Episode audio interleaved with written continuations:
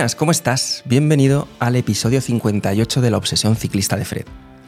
Hoy cubrimos una petición de varios de vosotros, que hace tiempo nos propusisteis que trajéramos al podcast a un tipo que está en una cruzada personal para mejorar cómo se montan nuestras bicis desde fábrica. Luis de Raidón se ha hecho hueco rápido en el sector mostrando una cara B que normalmente no se cuenta. Me interesa conocer su historia, sus motivaciones, sus porqués y además entrar en todo lo que Luis y su equipo también están creando. Porque hay una capa crítica que es fácil ver en su contenido, que puede gustar o no gustar, pero hay otra que tiene que ver con las soluciones y proyectos que están creando, que se ve menos, hace mucho menos ruido y que en mi opinión es la más valiosa. Vamos a ver en qué consiste esta cruzada y vamos a conocer mejor a la persona que está detrás de este movimiento y todos los proyectos que están creando. Os dejo con Raidón, os dejo con Luis Gómez. Te agradezco un montón, Jolín, que, que hayas respondido a la primera. A ti que me Eh, interesa estar aquí. pero fue porque mm, eh, en alguno de los contenidos en los que hemos hablado sobre parte del propósito de este proyecto es eh, mejorar el sector dentro de lo que podamos, ¿vale? En muchas facetas diferentes. Y hay una oportunidad siempre en los talleres, porque yo considero que en en los talleres hay mucho trabajo que se puede hacer, ¿no? Y hay muchas oportunidades por ahí. Y en alguno de los contenidos, pues hemos hablado de esto. Ha surgido alguna vez que, eh, pues ideas que yo tengo dentro del sector que se podrían poner en marcha o algunos problemas que hay en servicios mecánicos. ¿no? Y en uno de estos un, un, eh, oyente me dijo, tienes que mandar a, tienes que invitar a, a Luis de, de Raidón. Y yo, ¿quiénes son estos? Yo no, tengo, no sé quiénes son estos. Y me dijo, sí, sí, el Ángel Gaitán Sí, de las bicis. Me lo han dicho. Y dije, uy. y dije, ¿qué es esto? y ya profundicé un poco. Ya me, me- me interesasteis por la parte también del enduro, porque yo eh, es una parte que a mí me interesa mucho. Claro, que, lo de va- descubrir, no lo sabía. que vais muy bien, además, por lo que veo. Y, y bueno, pues fui ahí escarbando un poco y dije, pues hay que darle, hay que poner el micrófono a este tipo, vamos a conocer un poco de su historia, vamos a conocer un poco de ese trabajo. Me puedes sacar todo lo que tú quieras. Y por eso estás aquí hoy. Pues empecemos. Empezamos por el principio, por dónde, por dónde empieza tu relación con la bici. Perfecto. Cuando. Porque me dices que llevas poquito tiempo, me has dicho Yo hace un llevo momento. 10 años en el mundo de la bicicleta y 10 años montado en una bicicleta. Y tienes 30, ¿no? Correcto. Empecé a los 20. A los 20. Exactamente. ¿Por qué empecé a los 20? Bueno, pues mi familia y mis alrededores no era la bicicleta y gastarse dinero en una bicicleta, es reparar una bicicleta. Yo de eso, cero. Ujú. que había internet. Que había tiendas de barrio que podíamos comprar piezas de segunda mano, porque en ese momento, hace 10 años, eh, al menos las tiendas que estaban a mi alrededor, buscar modelos de negocio dentro de la tienda. ¿Cómo? El cliente se quiere comprar algo nuevo, el- la tienda adquiere el producto de segunda mano del usuario, a lo mejor lo pone en una pieza completa o fragmenta el producto, y yo me aprovechaba de esas cosas. Cogía Vale, el ¿cómo? producto y luego ¿qué? Pues a internet. Entramos en internet, buscábamos un vídeo y así empecé a montar durante tres, tres años. Y yo me cuidaba la bicicleta completamente y demás. Y no sabías nada de mecánica y Nada, empezaste nada, nada. tú a trastear por tu, por tu Yo tengo, considero que tengo una lógica, la puedo aplicar a muchas cosas y para mí la bicicleta es eso. Cuando entiendes un- el punto uno, el dos y el tres, el unirlo es prueba y error también, que me cargo a bicis. Claro, que claro. Nos hemos hecho, yo he liado cada una que para qué, pero es, para mí es mi felicidad, para mí es mi forma de... Es más, ahora mismo con la aplicación y demás, me he tenido que salir del taller, yo quiero volver al taller. A mí me encanta el... Se te para la mente, te pones a limpiar las piececitas, a buscar el problema. Claro, pero llega un momento en el que montáis un taller de bicis. Sí, yo, Vale, vale, yo pero- emprendí hace cinco años, exactamente. Trabajaba para las tiendas. Vale, empezaste Vale. trabajando para las tiendas. Correcto. ¿Como mecánico o de qué Sí, forma? como mecánico. Vale. No me pagaban, yo... pues, ¿Por qué?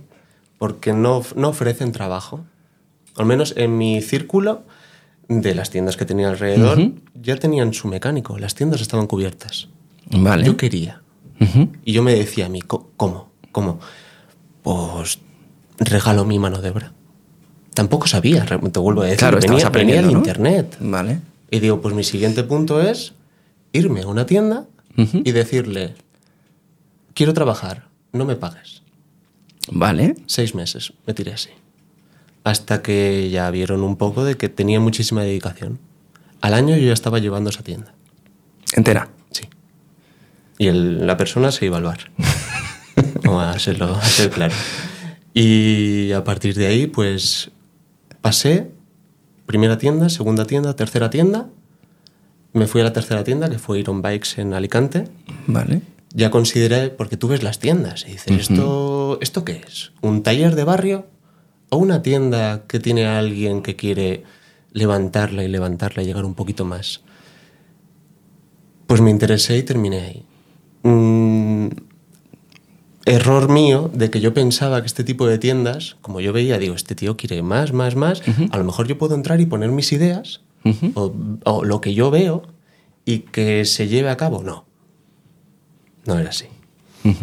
Y al año y medio de estar en esta tienda, llevándola entera, gestionándola, yo se lo dije y me dije, oye, que tengo, veo otra cosa. Veo que las tiendas en el futuro pueden hacer esto, el Internet está para esto, en el sector de la música está pasando esto, eh, aquí se puede replicar igual. Entonces, ¿qué quiero hacer? Ser un taller exclusivo y dedicado a eso. No quiero coger una bicicleta y venderla, no quiero coger componentes de las demás marcas y venderlos. Y quiero solventar el problema o darle una, una solución al cliente, pero por mecánica. Y ahí fue cuando creé Quick Repair. Porque Vale. Eh, las tiendas iban muy lentas con la reparación. Y yo era 24-48 horas. Hasta que al año me llamaron Slowly Repair porque no podía con el volumen, ya había llegado a donde había llegado y... ¿Cómo funcionaba ese modelo? Porque vamos a hacer algunas pausas, ¿vale? En, en la historia. Porque, Párame, yo, me- yo tiro y Sí, sí. Porque sí, es, es interesante porque parte de lo que hablamos aquí siempre tiene un enfoque, o muchas veces tiene un enfoque del- de, de emprendimiento, ¿vale? Y, y era parte de la, de la curiosidad que a mí me surgió cuando, cuando os conocí, cuando te conocí, eh, sobre todo cuando vi la aplicación, porque yo he hecho muchos pro- productos digitales en mi vida y, y he visto muy buena intención en ese producto, ¿no? Y he dicho, ostras, esto me interesa. He dicho, esta gente está moviéndose bien.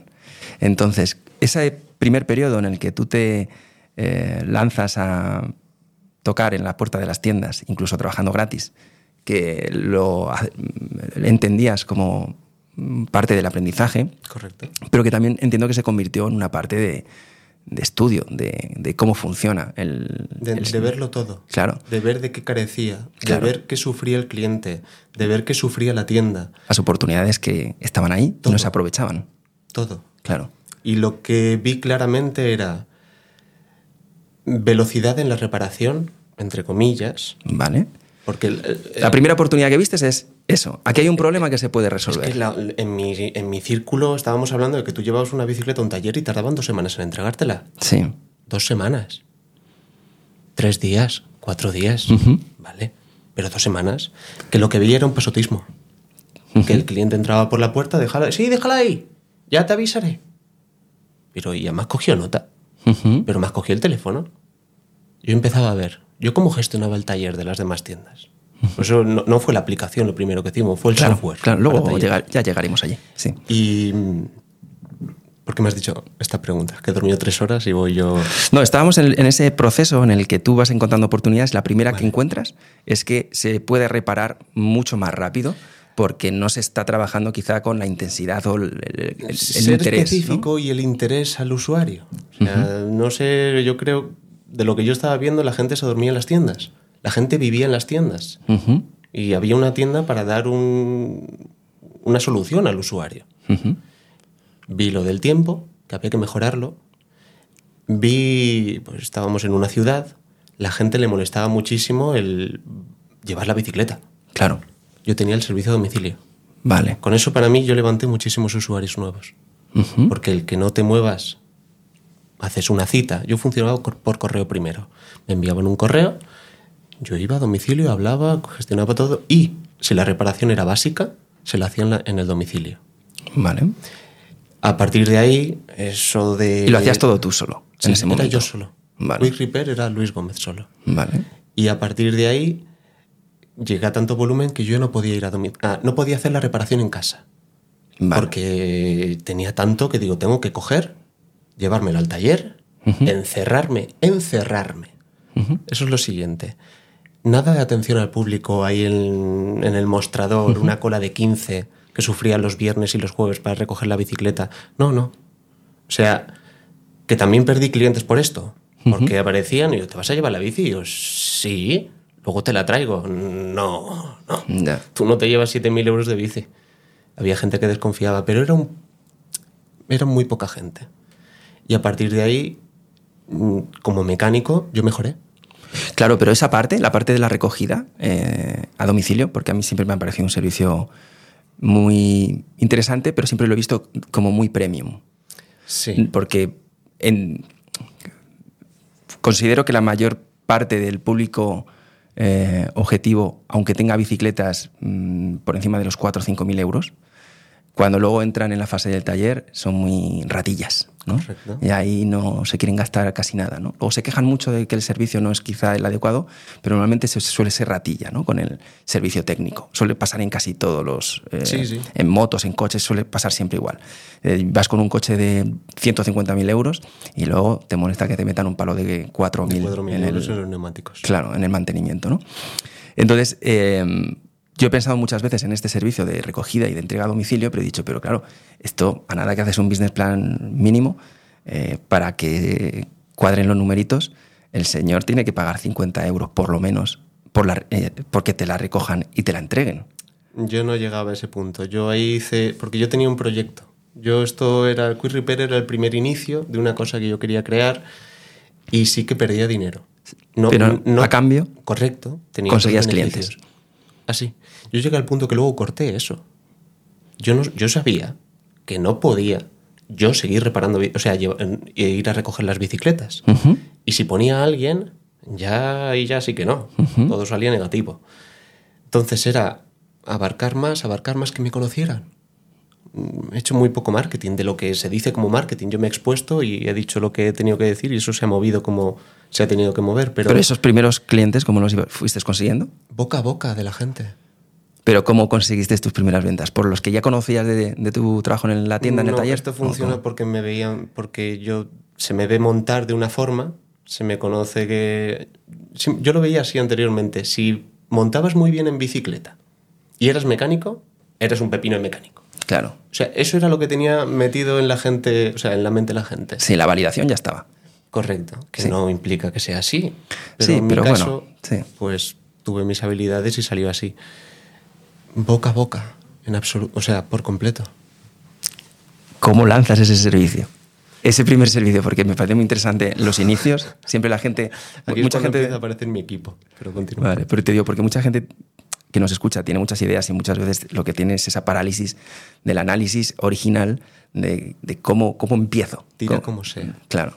Y tú aquí estás creando algo más o menos de la nada, sin clientes, haciendo algo que me parece muy inteligente y que yo he hecho toda la vida, que es eh, construir algo, aunque tenga ciertas pérdidas ese modelo de negocio inicial, pero con la intención de que todo eso te está creando un patrimonio y un activo de clientes que luego vas a poder explotar en el futuro, ¿no? Correcto. Y así, Y mi ex jefe de Iron Bike, el último, que iba siempre al dedillo en todo, me lo decía y dice, esto no es rentable.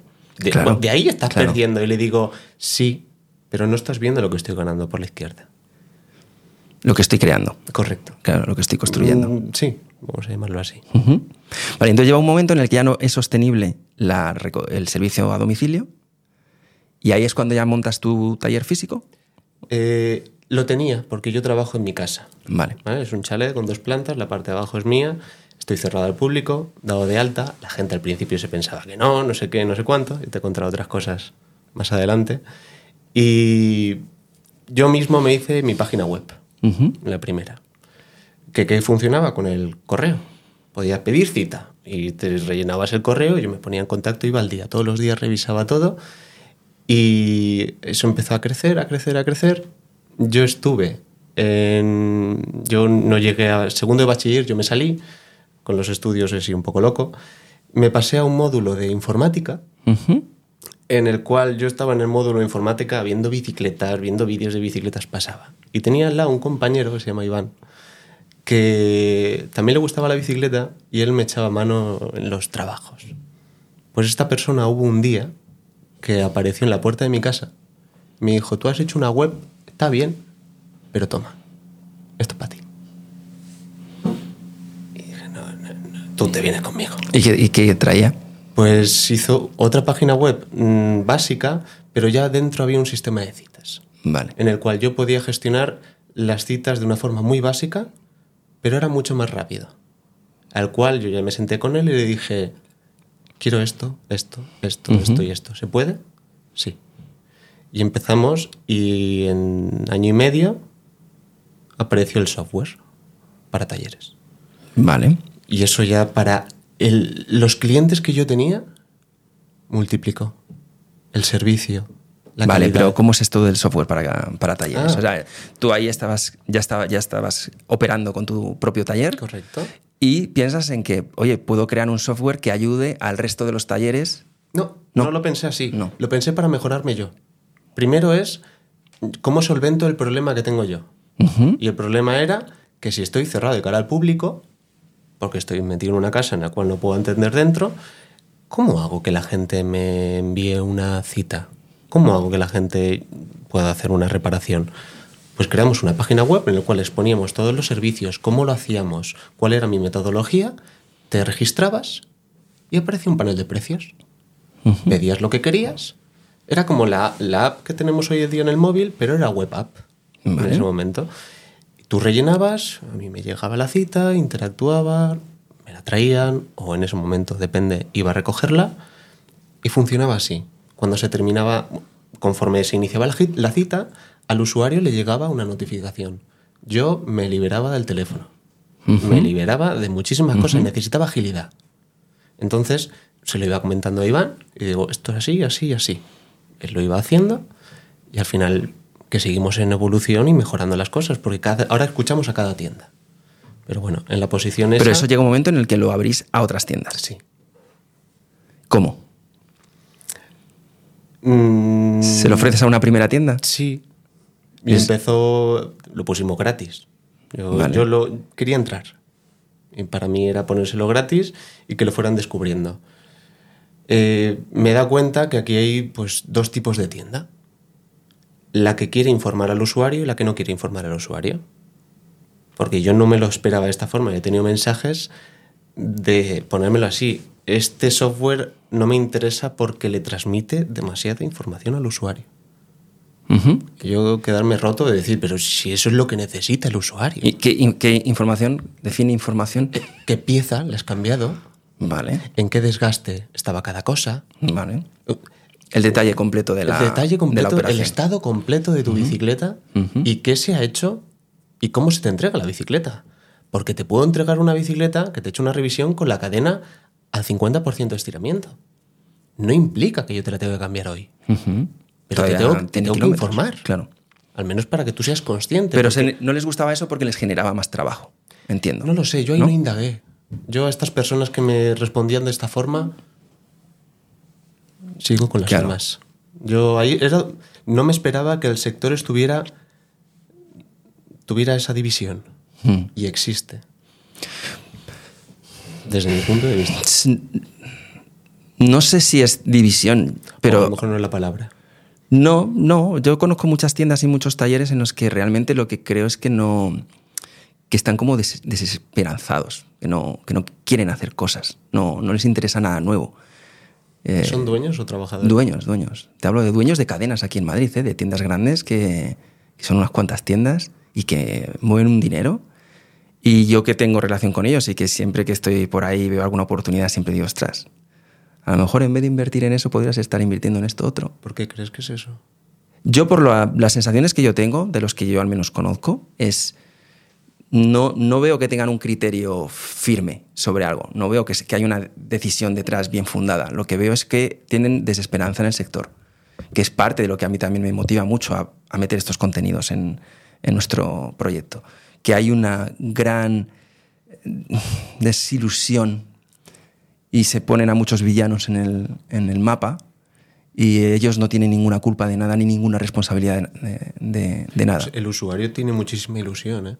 El, us- el usuario sí, pero me refiero al pequeño, al pequeño comercio, pequeño Ya, pero, empresario. Digo, poniéndolo de esa forma, digo, si tú montas un negocio en el cual el usuario tiene muchísima ilusión, ¿Cómo te falta Claro. desilusión? Porque a mí no me falta desilusión. Claro, eso es lo mismo de lo que hablamos muchas veces en las que se habla de la crisis que vive el sector tan bestia, pero sin embargo, si saltas la valla, o si no te atreves a saltar, miras un poco con la cabeza solo, al otro lado hay millones de ciclistas que montamos casi a diario. Bueno, yo a diario, pero hay gente que casi a diario. O sea, que se monta muchísimo en bici, ¿no? Es esto que dices, la pasión y la ilusión que tiene la gente por montar en bici. Está creciendo, además. Claro. Y bueno, si somos casi 8 millones de ciclistas en España, que se dice pronto. No sabía la cifra. Sí. Fíjate. Fíjate todos los que se pueden meter en tu app. ya me una idea. Pero yo, yo, yo lo que he visto ha sido esto.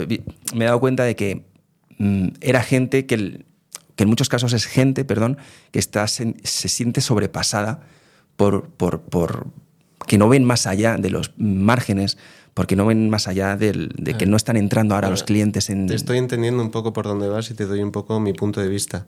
Desde cuando si saltamos la valla y vemos ahí lo que hay, desde mi punto de vista las marcas y lo que es el que crea la bicicleta, Mm.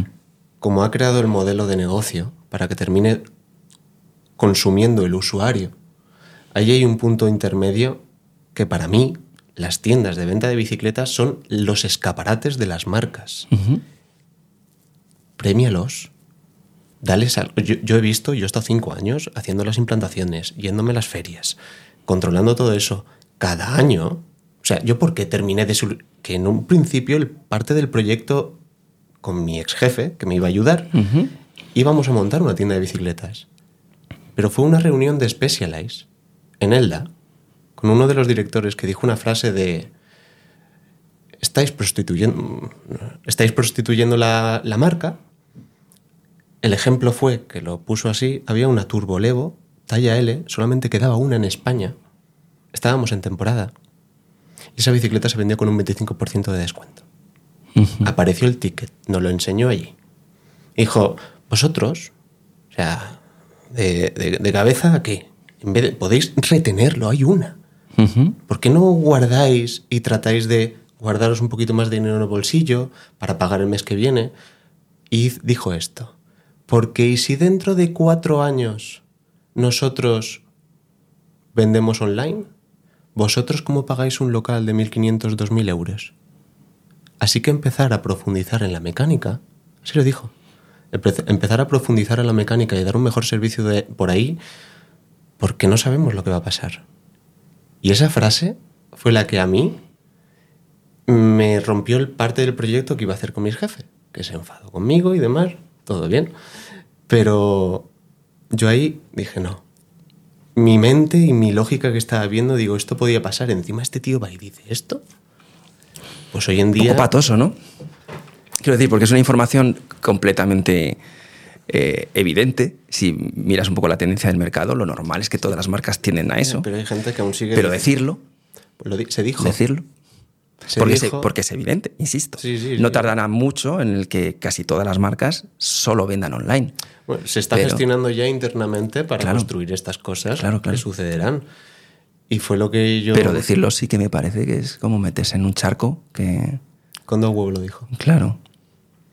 Había gente que me decía, no, no, aquí quedan 10 años más de, de negocio. Mi jefe decía 5. De negocio, ya. Me digo, bueno, yo lo que no voy a hacer va a ser montar un negocio al cual dentro de 5 años tenga que pi- pivotarlo, cambiarlo, porque ya aquí se ha acabado. Yo quiero hacer lo que quiero y lo que me gusta. Y veía ese punto, y era solventar problemas y demás. Lo que estaba diciendo, eh, para mí el- los que tienen que dar un poco el incentivo son las marcas. Porque te vuelvo a decir, cada año nuestro beneficio bajaba. Ujú. Cada año las cosas se hacían más difíciles para la tienda. Así, cada año. Entonces Claro. digo, mm, yo he estado con mucha gente en contacto de que querían montar una tienda. O asesoramiento. Eso, eso he asesorado bastante. No les puedo, no, le- no se lo he dicho a nadie de montate una tienda, haz una implantación, vete a Team Bike, paga todo esto, porque se va a vender en internet. Yo no sé si se sabe, pero Team Bike le falta poco para abrir.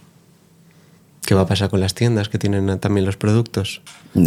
¿Qué pasa con Specialized? Bueno, algunas ya- distribuidoras ya están ya Era venden. lo que iba a decir. Claro. Estoy mucho en contacto con tiendas de Specialized.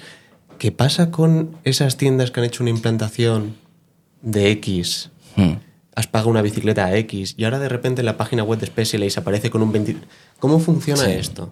No estoy muy enterado. He estado hablando con las tiendas y mm, lo gestionan de tal forma para que la tienda no se enfade porque le terminan de hacer una devolución de aceptan algo. Pero eso tampoco forma. O sea, no, eso le queda poco. Lo digo, yo sigo la mía.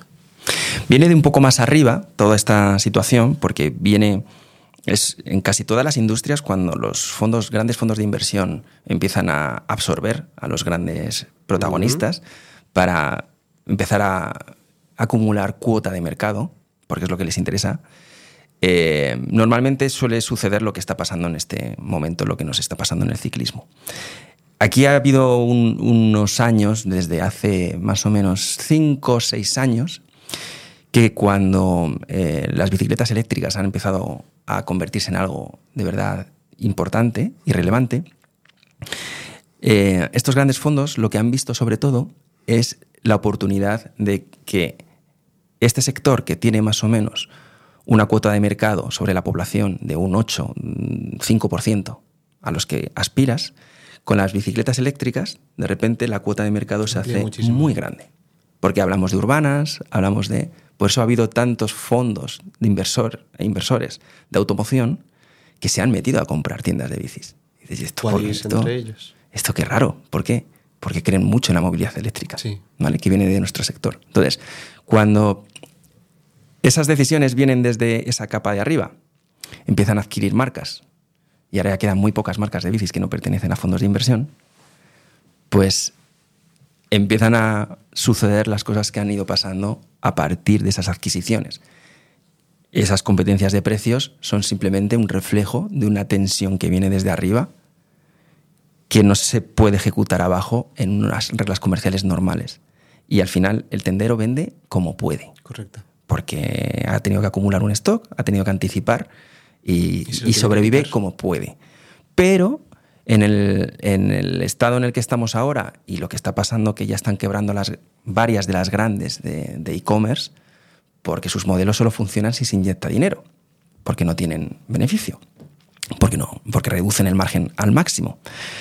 Pues, eh, pues lo- el siguiente paso razonable es que estos fondos, a cada una de sus marcas de bicis, pues estratégicamente cambien el modelo, digan, se acabó la cadena, ahora solo vendemos nosotros, ya no hay cuatro intermediarios y volvemos a levantar valor, porque esto hay que venderlo, Correcto. o hay que conseguir llegar a todo ese mercado al No, que no lo sabía, pero atacábamos. Fíjate, era mi intuición de decir, se tiene que hacer así. Mira, por aquí han pasado pocas.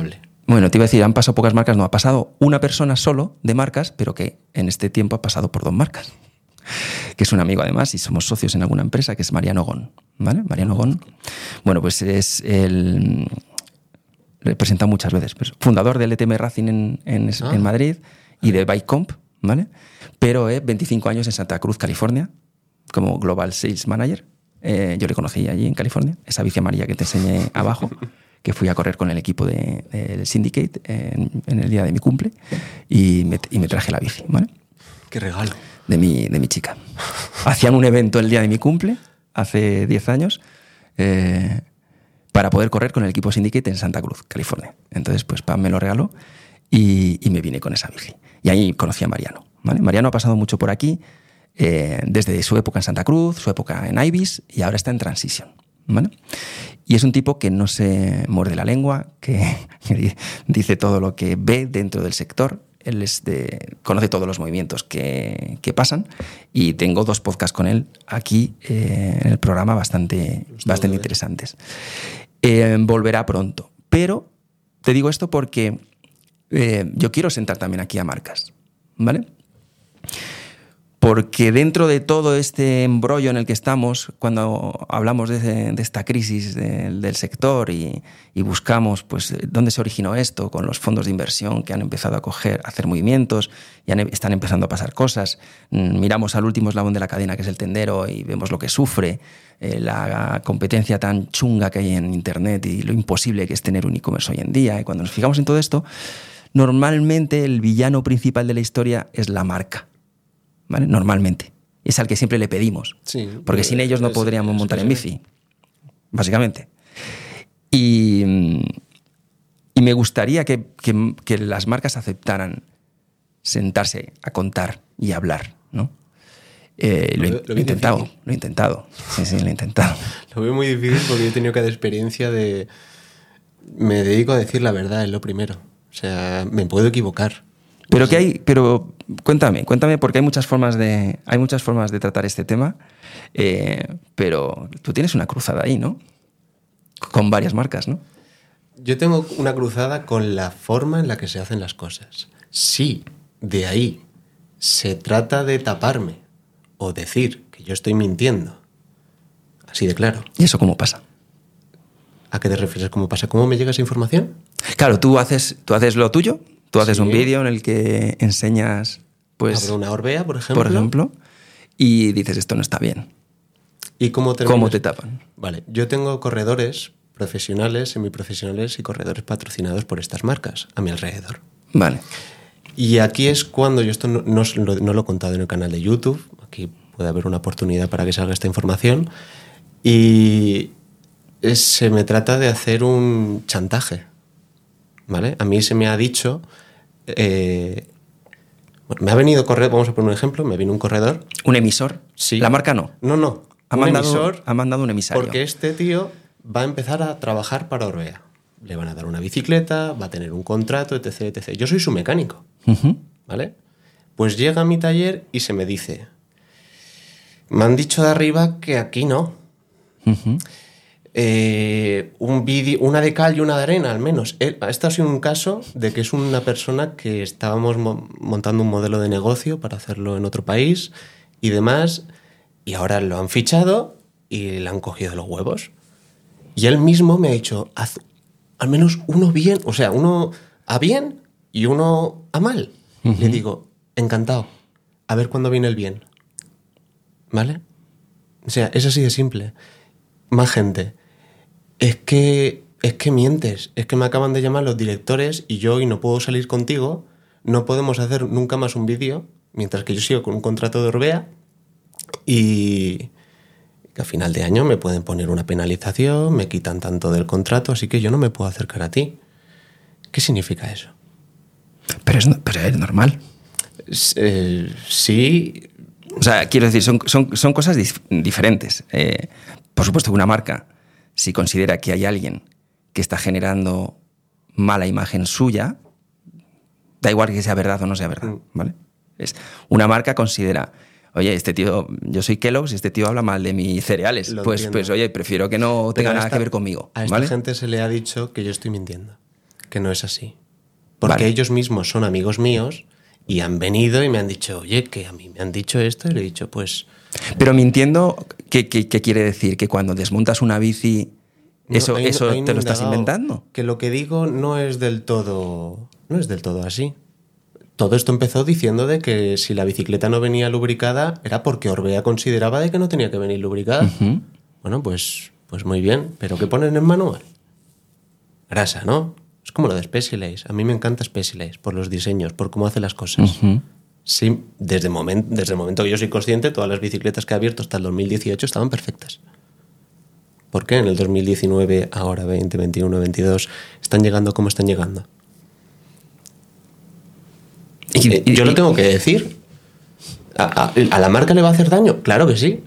¿A la marca va a tratar de hablar con la gente que esté montando con Specialized y que no salga conmigo y que no monte conmigo? Vale, pero no es la solución, porque yo voy a entrar a más. Si lo que quiero es que se arregle, Ese es tu propósito evidente, en tu proyecto. evidente. Yo he conseguido que Orbea monte bien las bicicletas. Es verdad, eh, aquí me he saltado otras cosas. Le, pone grasa. Al menos me estoy encontrando un gran porcentaje de bicicletas que vienen así. A la vez que salgo en un vídeo en YouTube y digo, las Orbea hoy de este año van bien montadas. Cuatro correos, fotos, vídeos. No. Digo, ¿cómo que no? Le digo, la mía no, la mía no, la mía no y la mía no. Vale. De usuarios. Sí. De- Cuatro no, pero 16 sí. ¿Que lo han intentado? Perfecto. Pero yo, yo esperaba zanjarlo con Orbea con lo de la grasa, que era básico, no más. Pero lo de la violeta, ¿Has intentado hablar con ellos? en la Nucía, yo me presenté, a, hay un vídeo en YouTube justamente, yo me presenté al test de la RISE y cuando terminé, uno de los directores me cogió de la mano. No me cogió agradablemente. ¿En serio? Sí, me cogió, yo estaba saliendo y yo sentí un, un tirón. Me di la vuelta, muy buenas. Y un Soy mensaje. este. Eh, primera, tú- vosotros es que no estáis dados de alta, no sé qué, no sé cuánto. Y yo, ¿cómo yo no estoy dado de alta? Infórmate. Soy una SL y es esto. Es que tenéis 24 vídeos, de los 24 vídeos habláis 20 de nosotros. Eh, no. Hay no sé cuántos más y se habla de esto y de esto y de esto. Eh, es que lo que vosotros decís son palabras. ¿eh? Es que yo a veces llevo un micro y saco conversaciones y luego se las enseño al equipo para que digan, oye, esto ha pasado así. ¿Qué hacemos? Lo de la violeta me sacó también. Dices que has hecho un vídeo y lo de la violeta, que la que nos has liado. Y le digo, bueno, eh, la que tienen liada a los clientes.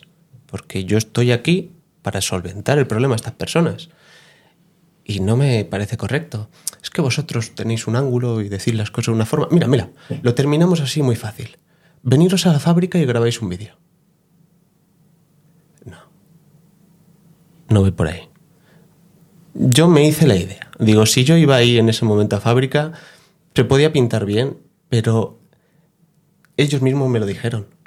El director me lo dijo. No tenemos mecánicos. Pero como un tío con la capacidad de ver las oportunidades que tienes tú, que eso es ¿No se mete a eso? innegable, no aceptas el ir a la fábrica. Aún no, porque para mí me están a- para mí en ese momento intentaron una limpieza de imagen cuando no tienen la capacidad de hacer las cosas perfectas. Pero tú puedes hacer lo que tú consideres No, que no, tienes que no hacer. vi- a ti nadie te tiene que sobornar. No vi que fuera si lo hubiera visto en ese punto hubiera accedido, pero la sensación que tuve era una limpieza de cara, yo yendo allí diciendo cuatro palabras que la Pero ¿cuál es tu propósito? solventar los problemas que están pasando. Pero es que se lo dije. Eh, Pues eso puede ser una, eh, una oportunidad para conseguir el propósito. Estoy, estoy abierto. Pero vuelvo a decir, Porque una, una, de las, una de las cuestiones que yo considero que, que no está bien es que, tam- que no tengas tú, que tú tengas una mala imagen, como que estás haciendo el mal, ¿vale?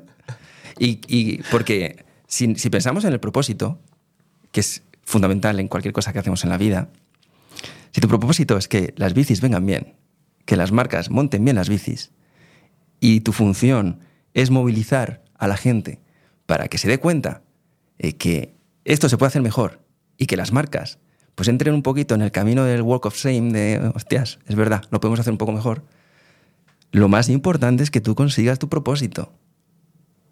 Y eso para mí está por encima de todo. Tienes la oportunidad de... Es mi opinión, ¿eh? Sí, sí, sí, sí, sí. sí. Tienes la oportunidad. Tengo 30 años y sé que tengo muchas cosas que aprender y hago las cosas de una forma que... Pero una cosa es el tono y una cosa es la forma en la que tú eh, cuentas tu historia, la línea editorial, ¿vale? Eso cada uno puede tener su opinión. Eh, obviamente, con tu línea editorial es más fácil hacer ruido. Si tú quieres movilizar, es más fácil movilizar. Correcto. ¿Cómo lo haces tú? Si movilizas de una forma distinta, si cuentas las cosas de una forma distinta, pues vas a llegar menos. Entonces ahí quizá el propósito se te alarga en el, en el camino, llegas más tarde, ¿no? Entonces, eso, es, eso cada uno puede tener su opinión. Eh, pero es innegable que has generado un movimiento, has generado un ruido, has generado un impacto. La gente quiere saber qué mierdas están pasando ahí y por qué me acabo de gastar 10.000 euros en una bici y en tres meses me tengo que gastar 500 euros en una reparación que no tendría, ¿no? Entonces, tú estás haciendo una función muy válida dejando a un lado la parte de la línea editorial. Ahí que cada uno opine como quiera. Pero El propósito está por encima de todo. Si quieres hablar de marcas de que me acerco, por ejemplo, BH, he tenido conflictos que han sido también graves. No he terminado de subir los vídeos, me he sentado con ellos, he hablado y ha habido un acercamiento. Solo que aquí, si volvemos a ser sinceros, te pongo el ejemplo. El acercamiento es que en un vídeo, el, el ejemplo es que en un vídeo de Bicilab, por concretar, eh, sale un eje del amortiguador de la parte de arriba y ese eje muchas veces hace tope, se queda suelto. No termina, tú lo apretas al máximo, pero eso, el amortiguador sigue, sigue teniendo holgura. Vale. No termina de apretar contra el cuadro. ¿Vale?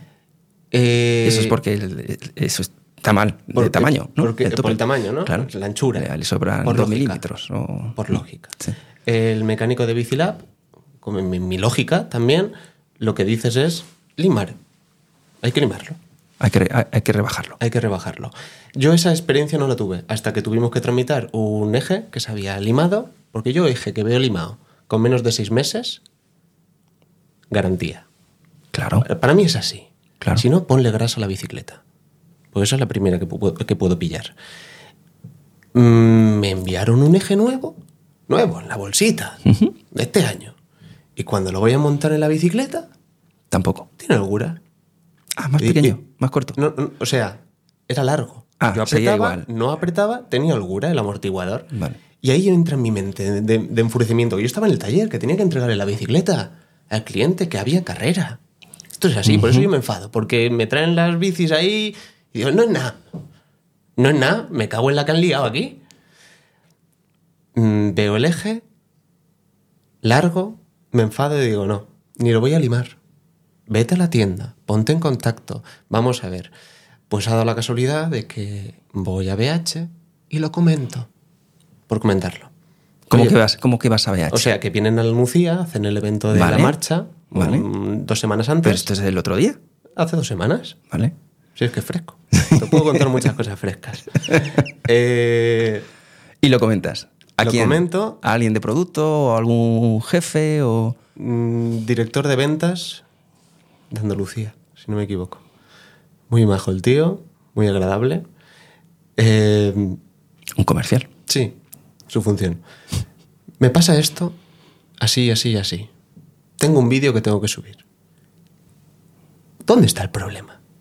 ¿Por qué no enviáis un eje con tal menos? Yo me lo creí. Es que Fox tiene una tolerancia dentro del amortiguador, que es de 0,9 aproximadamente. Esto, esto y esto. Y hay que poner unas arandelas. Vale, pues lo comentaré. Me, da, me dio unas arandelas, todo esto. Vamos a probar. Sigo investigando. Llamo Unas arandelas al amortiguador. Sí. Para que entonces el, el- el Para que no- basculante se, haga... siga- se sigue Vale. manteniendo Vale. abierto y tú cuando montes Vale. no flexe Claro. y se quede el vástago Claro. bailando. Tiene lógica. Sí, claro. Vamos a hablar con Fox. no. La semana pasada estuvo con uno de los responsables de Fox, al cual le expuse el pro- el- lo que me habían dicho de BH y digo, tengo que salir en un vídeo de BH diciendo esto. Ni se te ocurra, porque los de Fox te van a decir que eso no es así. ¿Alguna, algún, ¿Algún Fox más le pasa eso? No, no. Pues mi problema no es. Es de ellos. Pues quiero ver la solución. Claro, pero viniendo la bici de serie, así, tener que meterle unas arandelas al amortiguador, ¿no? Eh, y al tirante trasero. Porque yo cuando cambio amortiguadores en mis bicis, pues sí, muchas veces, oye, hay que cambiar los casquillos, hay que Sí, poner eso- adaptadores, eso sí, es normal, pero el ¿no? casquillo, Pero- tú cuando BH genera un cuadro, tiene las medidas del casquillo genéricas que se aplican en todos los cuadros iguales. Claro. Y ese amortiguador ya viene perfecto para montar. Eh, pues hay algunos que tienen holgura, otros que no. Solución de BH, o sea, eh, lo que te dice BH, que Fox tiene una tolerancia de 0,9. Bueno, yo no lo sabía. Fui a preguntar y me dijeron que eso no es así. Pero si eso lo damos por verdad, eso es así, antes de salir de fábrica de Debe- montaje, debería. no debería de tener un control de calidad para eso. Correcto. Cosa que Orbea en los rodamientos de la Vileta hoy 2023 le puso el circlic, no cuadro, lo voy a decir. El rodamiento tenía holgura, aun con el circlic ¿Qué es eso del circlic? El circlic es un, una arandela de presión que le colocas a una cavidad de un rodamiento para que no termine saliendo. Es como un, un freno de seguridad. Vale, ¿Vale? Y eso se mete con un alicate, lo cierras y lo sacas. vale. Eh, pues hay OIZ que salen con unas arandelas milimétricas que lo pone en el manual. Hay un manual justamente que te lo explica. Si el rodamiento tiene holgura, tienes que montar estas arandelas. Yo he abierto OIZ que vienen de fábrica con las arandelas y abierto OIZ que vienen de fábrica sin las arandelas. ¿Por qué? Porque no tiene el juego. Y no lo necesito. Orbea lo ha hecho. BH en este caso te da, es como lo que pasaba en el tirante trasero. Hay uno en el tirante de la pa- del cambio, la unión del split pivot. Mucha gente, no sé si lo habrás visto, cuando flexa o cuando trabajan las, las vainas, en los dos huecos están tan juntos que se revientan. En el momento que se mete un poco de tierra, piedrecitas y lo que sea, ¿qué pasa con toda la pintura? Se revienta. O sea, la gente se queja. Hay vídeos, hay fotos, está todo en los foros. Mm, BH da una arandela de separación. No sé si es que ellos dicen que han habido ahí tolerancias de los cuadros y unos han salido con, con más hueco, otros con menos hueco. Y solución, lima. Y yo, ¿cómo? Yo, que le pases una lima y le, quito la pintura. Y yo, sí, la garantía y no pasa nada. Y la segunda, arandela. Vale, tengo la arandela en el taller, tengo que hacer el vídeo. ¿Sabes qué pasa? Que esto ya había gente que lo estaba haciendo. Me llegaron los mensajes anteriores, por eso se lo comenté a BH. Digo, oye, me están diciendo esto, ¿esto cómo va? Entonces, si BH me dice, toma arandela, yo ahora tengo X clientes que les pasa lo mismo y le digo, solucionado, envíale un correo a BH y pídele la arandela esta. Correo BH. Responde BH, no. No hace falta arandela. Como que no sé de qué arandela me estás hablando. Hay una ocultación. No se puede terminar de, de, re- de contar un fallo públicamente y solucionarle a toda la gente. ¿Hasta qué punto la tienda debería de profundizar también? Si me estás bajando los costes, si me estás bajando, o sea, me estás bajando los beneficios, me sigues apretando, apretando, apretando. Encima tú ahorras en una cadena de montaje y yo voy a ser la puta que te va a montar las bicicletas, te la va a revisar para que no te cague en la cara. Sinceramente, desde mi punto de vista, la tienda no debe de hacer esto. Otra cosa es que la tienda se le caiga la cara de vergüenza entregar una bicicleta a un usuario que confía en, ese, en esa tienda para comprar algo y gastarse su dinero y la tienda lo haga. La abra y se lo diga. Cosa que tengo tiendas que lo hacen. Claro, pero es una oportunidad de negocio. Sí. O sea, tú Pero al cliente no le gusta. Porque te vuelvo a decir una cosa, es una oportunidad de negocio para facturar para la tienda. Claro. Y así se ha hecho desde los vídeos que saqué. Claro. Soy consciente y se me ha dicho de que alrededor de toda España muchísima gente ha entrado en las tiendas de bicicleta, ábrela como en los vídeos. Esto va seco.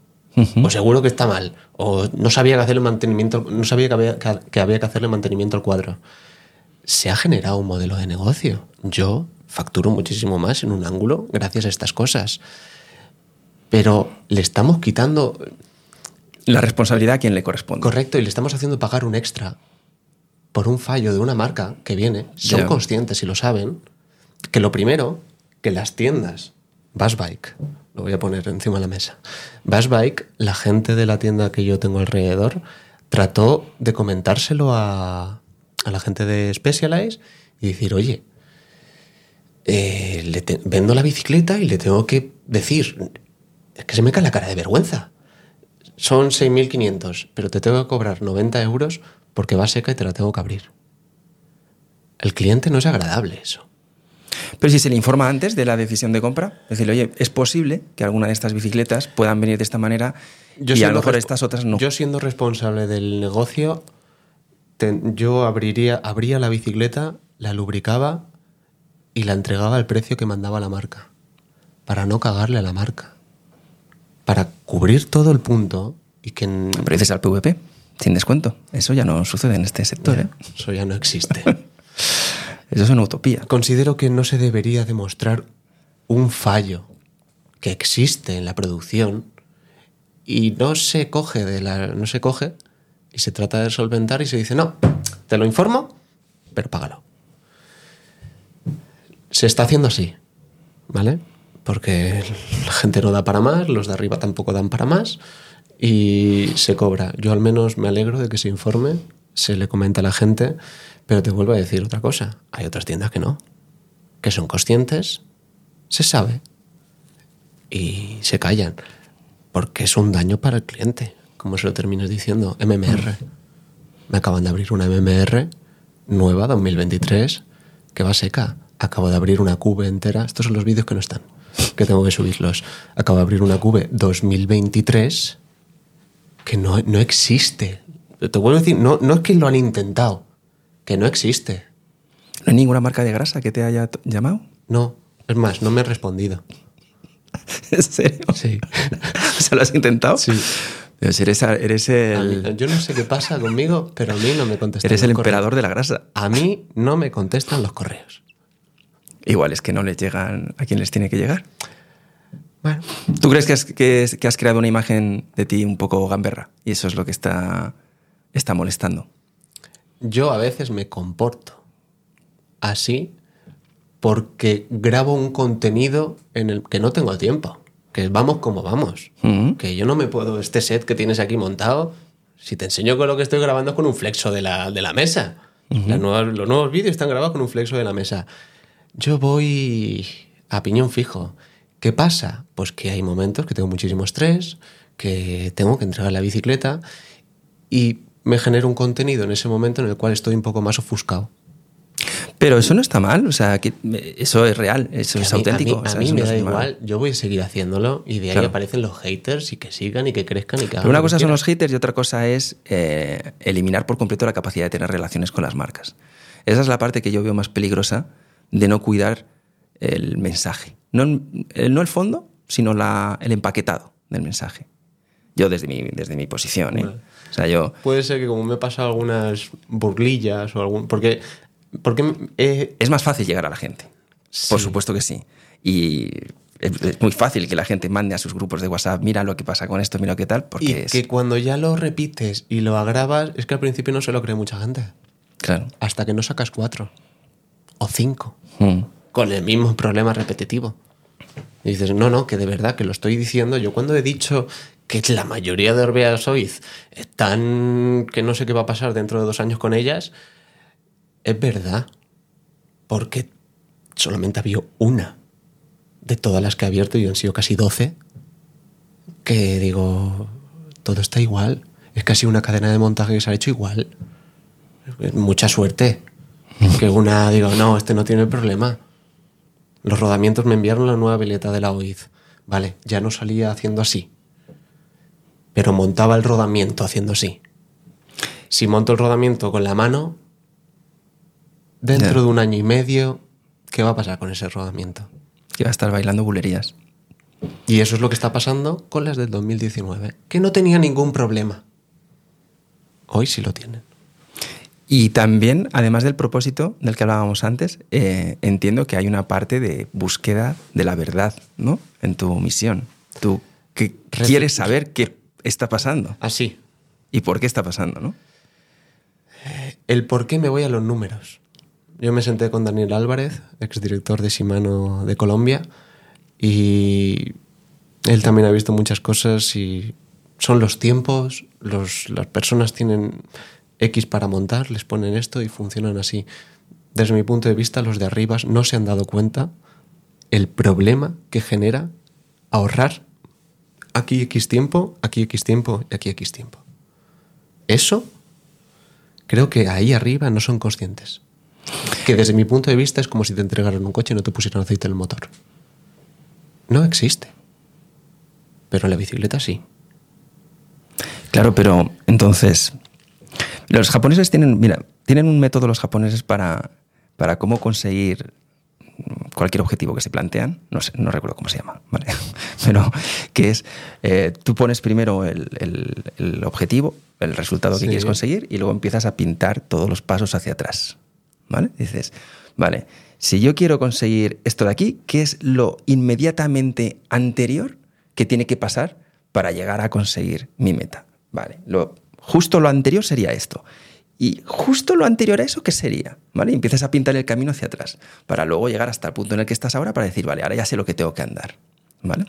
En el caso en el que estamos hablando, en esa misión de conseguir que las marcas monten las bicis adecuadamente, ese paso anterior, justo, es justo, justo el paso anterior, está en la cadena de montaje. Sí. Está en esa persona que hace eso. Ese es justo el paso anterior. El anterior a ese seguramente sea un business plan en el que hay que meter un poco de dinerito a esto porque hay que meter dos o tres personas más, porque hay que ampliar turnos, porque hay que gastar un poquito más en grasa. ¿no? Es como una decisión. Si seguimos yendo para atrás, seguramente hay algún momento en el que alguien, a lo mejor tú, ha iniciado todo ese cambio. Y ha empezado a conseguir que sucedan cosas. Como por ejemplo, por eso te decía de la verdad, el poder hablar con montadores o exmontadores, porque montadores que estén ahora mismo en activo a lo mejor es imposible eh, conseguir hablar con ellos, ¿no? Pero a lo mejor exmontadores, porque a veces damos por sentadas las cosas, pero, pero es que hay, otras veces hay que hacer una investigación un poco más profunda. Es decir, eh, por eso cuando te decía lo de la oportunidad de ir a la fábrica para ver si ahí había una escena montada. Te voy a contar una cosa. O lo que estabas viendo o pudieras ver es, es, lo, es lo auténtico. A mí me han llegado correos que yo aquí sigo cuando he visto a Ángel Gaitán y Ángel Gaitán hacía una cosa que yo no hacía. A él entraba cualquier correo de quien sea y lo contaba.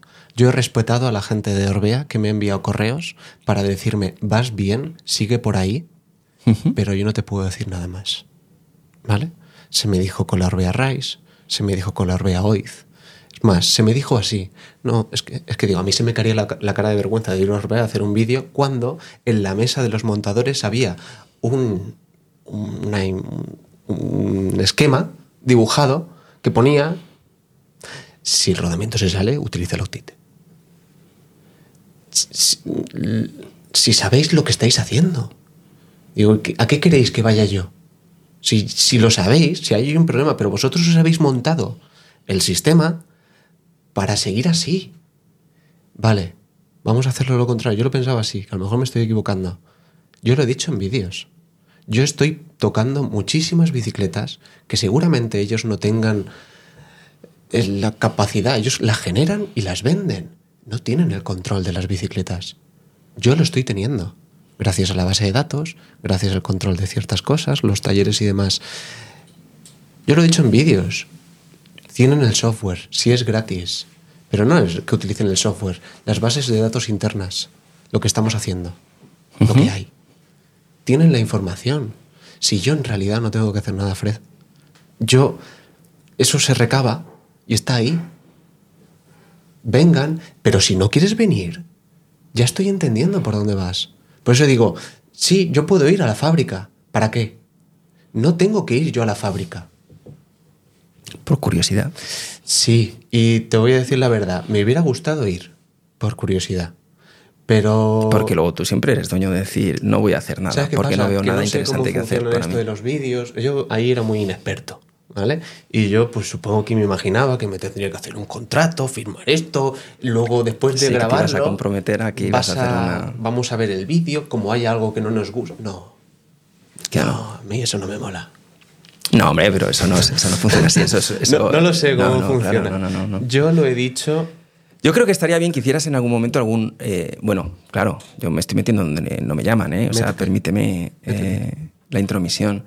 Pero yo creo que hay una oportunidad muy interesante en que tú te ofrezcas en, de alguna forma, hacer de consultor con las marcas en las que consideres que puede haber mejoras en puntos clave. Porque si esto es un hecho, es un fact, esto es así, o sea, si están llegando bicicletas que no están montadas adecuadamente, que se están montando aquí, que, no que vienen, que vienen los cuadros de fuera y tal, pero luego se ensamblan, se montan aquí. Si eso está pasando aquí y eso se puede revisar aquí, porque habrá algunas que vendrán montadas de fuera, pero las que se monten aquí, que seguramente sean marcas, bueno, son las marcas españolas, Correcto. pues eh, tú puedes ofrecer un servicio muy útil para estas marcas. ¿no? Esto es lo que pasa en Internet con los, los hackers. Los hackers acaban siempre trabajando como responsables de seguridad de, de una gran eh, compañía.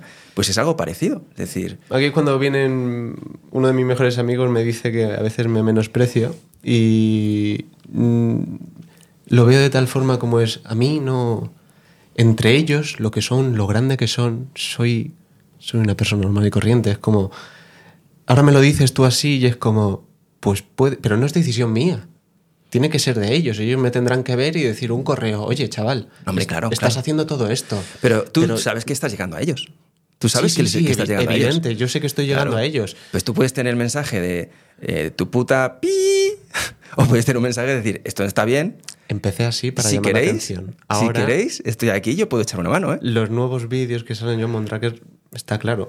Falta ahora la... Yo me calmo. ¿Vale? Yo he levantado y ahora me calmo. Y quiero ver. Pero lo que he hecho era verdad.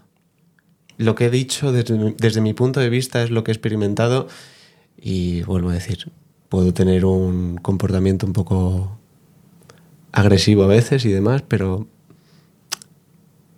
es mi posición en ese momento. Cuando me conocen en realidad los de BH, yo sentí ahí un... Cuando aparecí por allí, tú que estás aquí. y luego sentados con cervezas, hablando, comentando todo, los teléfonos personales, cuadrar, informar. A veces pienso que se me ve desde los vídeos, como un personaje que está haciendo cierta función, pero yo en mi profundidad es lo que tú has dicho, solventar, solucionar y dar una ayuda, porque soy un friki en esto. Claro. Y hay poca gente, ahora mismo hay pocos mecánicos que hayan llegado a profundizar tanto. Sé que hay mucha gente que quiere, que quiere aprender, por eso estoy haciendo lo de la academia y demás, pero no están. Y vuelvo a decir, yo no me entraba en la cabeza de que una multinacional que está vendiendo en toda Europa está haciendo lo que está haciendo, me vengan sus directores y me digan es que no tenemos mecánicos.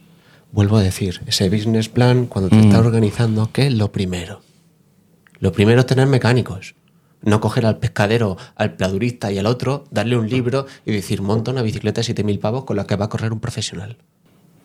Y esa es la. ¿Tú crees que tienes la visión mm, completa del. No. de- Yo tengo... o, crees que tienes la mala suerte de estar viendo un 10% de bicicletas que se están reventando? O sea, quiero decir, en tus manos. No, yo pienso que soy una persona solo. No llego a lo que llego. No, hombre, no me refiero a de todo el mercado, pero me refiero de. Puede ser que te estás comiendo todos los marrones que hay por ahí, porque ¿Sabes siempre qué- habrá. ¿Sabes qué pasa? Esto es como los mecánicos. Creo que tú dirigiste en un podcast. Hay ciertos mecánicos que se diferencian y cuando tienen un, un nivel y una reputación, eh, yo estoy para solventar los problemas que ninguno más resuelve. Se atreve a resolver. Y ese es, te lo digo, es, tiene su parte buena y su parte mala. Su parte mala es que tengo muchísimas más cosas que hacer y como me suceda un fallo en una que no estaba planteado y me rompa toda la estructura, me enfado. Y, y sale el otro yo. Entonces, es así. Has dicho muchas veces durante la conversación, me enfado. Es que sí, me enfado y, y lo utilizo como herramienta. Pero yo creo que eso es lo que valora mucho la, la gente que te sigue, eh, que es esa, eh, ese ejercicio de Robin Hood, ¿no? De, Correcto. de estar, de estar Que igual que hay mucha gente que lo Peleando. ve correcto, hay otra gente que, que no, pero tiene que ser así. Ahora, mismo en ese momento, porque se le toma el pelo a muchísima gente. Y para que esa gente se dé cuenta, tiene que haber alguien que esté enfadado, que esté afectado. Y mi ejemplo fue que yo me gasté... que escueza. Que escueza un poquito. Sí, mi ejemplo fue que me gasté 7.000 pavos y yo esperaba que iba a hacer un buen vídeo de Specialized. Es que no lo hago a malas, de verdad. Hay gente que me dice, es que, es que lo haces lo haces a malas. Pero vosotros os creéis que cuando me llega la bicicleta yo miro ahí con rayos X, digo, no tiene, madre mía, la que se va a liar. No. Pero lo que pasé con mi, con mi Specialized, que más que Tim, el camarógrafo, yo salí haciendo así en el vídeo. Yo- ¿Has Porque yo, yo pillé una que digo que, que no tengo mucho dinero, que estoy haciendo lo que estoy haciendo y encima me encuentro esto cuando antes no. ¿Ahora qué pasa? ¿Se copian entre todas? Vamos a abaratar todos. Vamos a hacer esto así. Y yo, pues, pues no. Hay que decir que especiales las garantías todo perfecto, todo en orden. Incluso cuando se te termina una garantía, si ellos consideran que esto es lo que debería hacer muchísimas más marcas. Si ellos consideran que ese producto tenía un fallo, en realidad, eh, la garantía es de dos años, por, por ley. Se pasa, pero ellos tienen un historial en el cual sabemos que llega aquí y todo revienta, se cubre en garantía. Te las tienden y fuera. Y no preguntan. Eso es lo que pago desde mi punto de vista con Specialized, que Specialized veo muy bien que siga manteniendo, que es que es- debería de ser así. Pero estás hablando de los dos años, pero te refieres a componentes, ¿no? Entiendo. Sí, correcto. Porque- Batería, en este ejemplo. Vale. Digo, por el cuadro es No. de por vida, ¿no? En todas estas marcas. Eso de por vida, sí, sí. Ahora me voy a BH. ¿Y Orbea es de por vida? No lo sé. Ahí. No lo sé. BH se supone que es de por vida. Y tengo un chaval de 18 de 17 años, que ese es el vídeo que no voy a subir porque considero que es... O sí, no lo sé. Pero aparece... Depende de lo enfadado que estés. ¿no? Sí. A veces funciona así, es que es así. Eh, el chaval de 17 años se, se compró una bicicleta, la está pagando aún. De segunda mano a una tienda. La bicicleta era de test de la tienda. La tienda era PH, distribuidor oficial. Pues el rodamiento de encima de la caja de pedalillas del tirante, el derecho, se sale con el dedo. Está mi vídeo de Instagram, que lo subí muchas veces, pero es que tengo réplica con muchos más usuarios de que el mismo rodamiento se sale de la misma forma. Pues si yo ya tengo una réplica de X usuarios que se les sale, primero que hago, pregunto, ¿cómo está el rodamiento? ¿Ha gripado? Porque puede ser. Te has quedado sin, no has hecho mantenimiento, el rodamiento revienta, lo sigues haciendo trabajar y te cargas la pista. Normal, culpa tuya del cliente. Pero por profundizar cosa que BH no profundiza cuando tramitas una garantía, porque en mi caso no se preguntó. Envío vídeo y me responden falta de mantenimiento. A, ver, espérate. Llamo. eh, los rodamientos que has sacado, ¿cómo están? Enséñame vídeo, foto. Están aquí. Rasca un poco. ¿Funciona? Sí. ¿Tiene holgura? Muy poca. ¿Y tú? ¿Y tú? ¿Y tú? Que te- no, no ha gripado el rodamiento. Si, eh, si hemos hecho el mantenimiento porque la bicicleta empezó a, colgar- a coger holgura y lo hemos abierto y se sale el rodamiento. No se tramita en garantía. Eh, es falta de mantenimiento, entonces te comes el cuadro. Segunda, BH Links 2022. Eh, también tengo los vídeos, lo que no sé si los subiré. Los ¿Pero cuántos vídeos tienes? Muchísimos. Muchísimos. Pero aquí es cuando yo digo, si.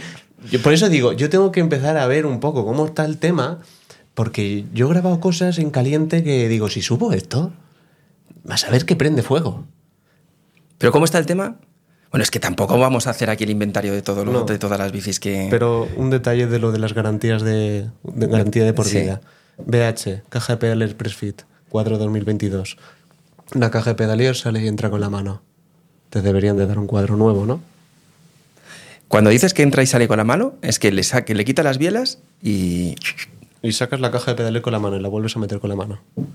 Se envía porque aceptan la garantía. Y llega el cuadro, el mismo, el mecánico se queda así como... Es el mismo. Pegado con Poxipol. Toma garantía. Lo hablé con ellos. Me dijeron, bueno, esto hay que mirarlo, a lo mejor es que no teníamos cuadros y le dijimos esto, pero no, no es correcto. Digo, ya sé que es- quien, quien tenga un poco de dos dedos de frente no es correcto. Y voy a, a eso. Que si yo me pongo en ese, en ese usuario, a mí se me viene el mundo encima. Porque entiendo lo que me ha pasado. Ya. Porque entiendo lo que me va a generar. Porque si me gusta la bicicleta y quiero disfrutar, eh, prepara audífonos, prepara silicona en, las- en los oídos y, y a no enterarte de nada que te pasa en la bicicleta. Y cuando decías que, a que, que no sabes si vas a publicar todo eso porque te- quieres saber cómo está el tema, ¿a qué te refieres con cómo está el tema? Por si van cambiando. ¿Crees que ha sido muy rápido y que, Sí. que a lo mejor hay que pausar un poco Sí, a, ver, a ver qué pasa? Es así. Por eso me, hay el de Daniel Álvarez no lo he subido. Salgo abriendo, pero todos los vídeos son malos. No he abierto ningún vídeo. El único vídeo que tengo en condiciones es el de la Mondraker. Todos los demás vídeos son malos. Por eso aquí estoy como, venga. Incluso estoy algunos por recort- recortarlos, quitarle el audio, ponerle música relajante y subirlo. y decirle un Dream Build de estos nuevos.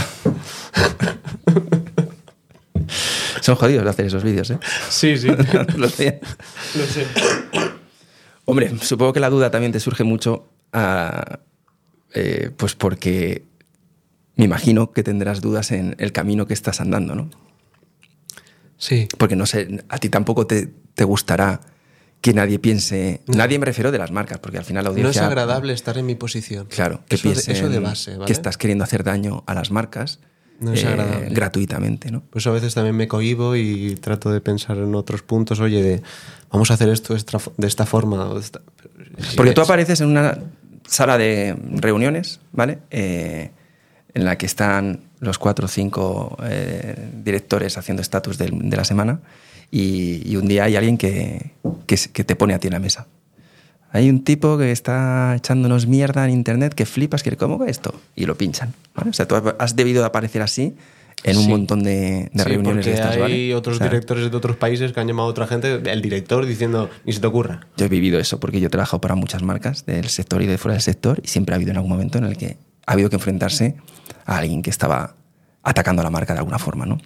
Más se me ha quitado el software de algunas tiendas que tenía Norbea. Claro. Decir, aquí te, se corta. te lo digo porque eso eh, normalmente no entra nunca en consideración de los porqués de esa persona o cuál es, eh, qué está haciendo. Eres el enemigo de la marca. Punto. Sí. ¿Vale? O sea, tú cuando entras de- en una mesa de dirección en la que ocupas tiempo que se tiene que decidir a otras cosas y ocupas tiempo porque estás atacando a la marca, porque alguien dice, este tío nos está atacando, ya está, ¿eh? eres enemigo Pero de la que es marca. así, ¿eh? Que hace cuatro días llegó un mensaje a uno de mis compañeros y ponía el enemigo. Claro. Ya, que yo lo, lo sé, y eso me duele, Pero te hace cosquillitas también un poco, porque sabes que, se- que algo se está moviendo. evidente. Pero mi parte de tranquilidad, de que quiero las cosas bien, ya te digo, me gustaría cambiar. Y me gustaría que no estuviera la cosa así. Pero ¿sabes qué ¿Y ese cambio cómo lo ves tú? ¿Lo ves tú dentro de tu, de tu propia creación? Un poco. El primero que yo prendí fuego, yo tengo que bajar el fuego. Sí. Y si bajo el fuego, ellos tienen que acompañarme.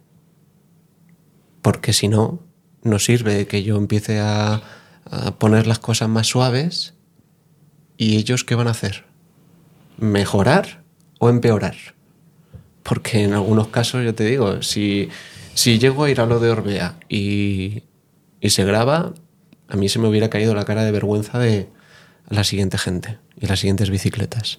Pero porque das por hecho que lo que se grabase iba a ser lo que, el cuento que ellos quisieran contar. Puede ser, que yo estaba ya mentalizado Pero tú eres el contador de tus historias. Nadie tiene que contar tus Me historias nada más que que, tú. iba a estar más censurado que otra cosa, que se me iba a poner un, un guion o... ¿Quién le iba a dar a subir al vídeo? Yo, pero... Pues no le das y punto. No lo siento, os agradezco mucho. Falta de experiencia desde mi punto de vista en ese punto. No, bueno, es una cuestión de gestión de, de relaciones. O sea, yo También. eh, muchas veces, eh, nos lo decía ayer Fernando, ¿no? que las, las guerras se, se ganan antes de ir a la batalla. ¿no? Pero bueno, que básicamente lo que quiere decir es que aunque tú sabes que no estás de acuerdo en cómo hacen las cosas, que sabes que no las están haciendo bien, que sabes que muchas de ellas las hacen mal, a propósito, en cierto modo, porque dices, no están queriendo resolver un problema. No considero no que sea la palabra propósito, sino que es- se, Sí. les, se les caen cosas por ahí que no están mirando, no Sí. es su punto de atención. Pero saben que si, que si no hubieran recortado aquí y allá, eso no estaría pasando. correcto, ¿vale? O sea, correcto. el propósito me refiero es que han, han dicho sí en, en esa votación. Han dicho, ¿recortamos de aquí? Sí. ¿Vale? Entonces, bien, eh, la consecuencia es lo que está, es lo que está pasando. Pero mm, la cercanía con ellos siempre va a tener mejores, mejores resultados que el conflicto, en mi experiencia. En mi experiencia. Sí, y te doy la razón más porque, joder, con la aplicación que he hecho, Vamos a meternos en ella, venga. Yo profundi- o sea, yo lo visualicé desde un primer momento. Yo quería que fuera, yo se lo daba, una herramienta para las marcas, Ujú. porque sabía que se iba a pasar a vender online. Si eso sucedía, ¿dónde estaba el asesoramiento? ¿Dónde está el control? ¿Sabes lo difícil que es hacer eso? Mira la de BMC. Tiene una. Ujú. Eh, y es BMC. Nosotros somos cuatro matados. Sin dinero. Ilusión, ganas y, y verlo muy claro. Y ahí es cuando es fácil. ¿Cómo, cómo es la aplicación? ¿En qué, qué problema resuelve la aplicación? El, el con- hacerte consciente del control de tu bicicleta y lo que pide tu bicicleta. Porque lo que he tratado de poner en, para hacer consciente al usuario es generar un chatbot que te habla y te explica. Eso de base. No quería la notificación, el... No, eh, tiene que haber algo que te hable y te informe. Si no sabes, te explica con un vídeo. Y a partir de aquí se van generando, se van guardando la construcción de, de ese usuario y yo voy sabiendo si esta persona qué nivel tiene, si es consciente de esto, si no es, los controlo. Pero controlo el Su, pro- su aprendizaje. ¿no? correcto. Y a partir de ahí le voy ofreciendo lo que necesita o lo que veo que por necesidad al uso de la bicicleta le tengo que hacer consciente e informarle. A partir de aquí, Entonces tú, tú das de alta una bicicleta sobre la práctica. Te descargas la app, das de alta una bici. primero o la tienes que tener O creada- 17 bicis. La tienes que tener creada en Strava y Vale. se te vincula, Vale. descarga los kilómetros y dependiendo qué bicicleta tienes, si es una de gravel, una e-bike y demás, pues se construye los componentes. Y a partir de ahí... Eso puedes- se hace solo. Sí, Se construyen los componentes solos. no. Aparecen los... Sí, si tú tienes una gravel, pues tendrás cinta de manillar, por lógica. Si tienes una e-bike tendrás un motor. Si marcas que es rígida o doble, pues te saldrá con dos suspensiones. o Pero con tienes una que decir cuál. Correcto, hay como unos primeros parámetros de configuración. Predefinidos y el resto todo lo haces tú. Luego ya el resto es identificar el componente. Vale. Yo, yo te pongo para, por botones que construyas cuáles, qué componentes tiene tu bicicleta. Y luego tú ya identificas los componentes. Vale. La identificación ahora mismo lo que hace es mejorar la predicción de los siguientes componentes. Pero ahí no puedes poner, por ejemplo, los rodamientos que lleva tu bici o cosas No, de esas. Eso no- lo voy a hacer. ¿no? Es que la aplicación, ya te digo, como somos cuatro matados, vamos muy poquito a poco, pero sí. Eh, pero como un usuario va a saber los rodamientos que tiene su bici. Porque, hay, hay, hay gente que lo sabe. hay calidades, ¿no? En eso. Correcto. Pero yo, me descu- yo descubrí con el, el YouTube la gente que está en su casa reparándose la bicicleta y tratando de aprender y, y sabe muchísimo. Yo, yo me nutro con ellos. Hay gente que yo no llego Claro, hasta todo- ahí Toda la información está en YouTube. y la gente me... No, yo he probado con esto y con esto y con esto. Y digo, tío, yo ahí no había llegado. Pero entonces, eh, seguimos en la aplicación, Correcto. ¿vale? Porque es una de las cosas que, como te digo, más curiosidad me genero de vosotros. La aplicación se llama Raidon también, ¿no? Garage. Garage, vale. El garaje de Raidon. Correcto. Tú das de alta tu bici o tus bicis, le vas poniendo. ¿Porque puedes poner más de una? Sí, las que quieras. Vale. La, comple- la completas, que será un curro que te cagas, porque Sí. vamos, completarla Eh, bien. Es lo más difícil ahora Para que sea útil la Ahora. Tienes que ir a la cadena, mirar qué te cadena tengo. Esta. Claro, Tenemos claro. base de datos de los componentes de desgaste y estamos ampliando más base de datos. Y una vez que la tienes, la propia aplicación te va a ir ayudando a qué tipo de mantenimiento deberías ir haciéndole, por ejemplo. Correcto. ¿No? Vale. ¿Cómo tiene en cuenta, por ejemplo, los tipos de usos mm, bajo lluvia, barro, cosas de estas? ¿El usuario tiene que añadir esa información? No, conexión con Metersat, solo que aún no la tenemos activa porque, Porque cuesta X. Claro. Hay, para mí la aplicación que se está viendo el usuario está al 30%. Vale. O sea que el Luego usuario, hay- como tiene vinculado Strava, vosotros cuando conectéis con el servicio de meteorología, cogeréis la actividad y diréis, ¿qué, día- Humedad y días de lluvia. Ahora, ¿qué ahora- hacía ese día en ese sitio? Correcto. Y ahí te falta saber si había barro o no. Claro. Esas son preguntas que mediante el chatbot las estoy configurando para que conforme termine la ruta te salden unas predefinidas. Claro. Eso es, Y eso es esto lo terminas de marcar Claro. y ya está. Sí, no es como Pero tu te ruta vuelvo a de- decir, eh, desde los programadores no quieren que nadie marque, quieren el dato de arriba. Ya. Lo que pasa es que hay una parte de la superficie que no van a controlar. Ya, te lo digo yo. Pero, Pero o sea, eh, eso de lo último. En estas cosas hay que es muy construir buena idea esa que dices, ¿eh? que cuando terminas la actividad y te llega el push Yo lo tengo formulado así. Claro. Porque los programadores ya te digo, no, así no, y lo queremos hacer así, pero, pero dentro de un año, ¿vale? Digo, Pero pues- sería- pues ya lo vamos a poner así. Sería ideal porque el, el usuario sabe, o sea, bueno, cuando eh, conectas a Strava, pues Strava manda lo que se llama un webhook Correcto. que te avisa, que te dice, oye, que este fulanito acaba de terminar una actividad. Y tú de ahí, pues coges esa actividad y los datos. Eh, si en ese momento le, tú en la aplicación me pones una notificación para, oye, ¿qué tal la actividad? Eh, ¿Has pasado por barro? Sí, ¿cuánto? De cero, tres niveles de barro. Pero ¿no? lo difícil no es hacer eso. Lo difícil es luego cargárselo al algoritmo y que empiece Claro. a trabajar, que eso es lo que yo llevo ya dos, años, dos años yo atrás tratando de hacer cerrado entre nosotros la aplicación para mejorar la cadena, pastillas, buje, dirección, eh, cinta de manillar. No, no mucho. Ahí es cuando yo he mejorado muchos componentes, porque soy endurero y mountain bike, pero no me monto en una bicicleta de carretera ni queriendo. Claro. Y hay cosas que controlo la mecánica perfectamente, pero montarme no. Claro. Y ahí es cuando me falta el... Seguramente los carreteros son los que menos mantienen la bici. Sí, Seguramente. Pero luego, cuando la van a mantener, full. No, sí, sí, son los que más se gastan. Sí.